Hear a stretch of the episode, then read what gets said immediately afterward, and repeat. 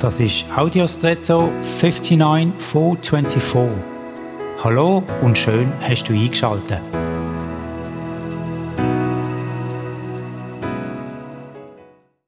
Wenn wir im deutschen Sprachgebrauch das Wort Ende oder Ende verwenden, dann tun wir das meistens oder ausschließlich mit der Bedeutung, dass etwas zu Ende geht oder gegangen ist oder gehen wird. Das Ende also im Sinn von einem Aufhören, Abschluss, fertig sein.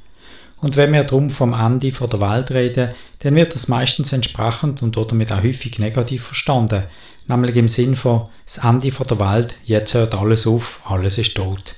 Es gibt aber zumindest im Griechischen auch die Bedeutung von Vollendung. Damit ist gemeint, etwas ist nicht im Sinn von jetzt ist es fertig zu Ende, sondern etwas ist zur Vollendung gekommen. Also das Ende von einem Kunstwerk ist dann nicht, es hat aufgehört zu existieren, sondern es ist vollendet worden. Besser kann man es nicht mehr machen. So ist es jetzt da. Die Bedeutung ist für mich viel hoffnungsvoller. Vielleicht trägt sie die auch an, in gewissen Lebensbereichen ein Ende durchaus als etwas Positives und Verheißungsvolles zu sehen. Und jetzt wünsche ich dir einen außergewöhnlichen Tag.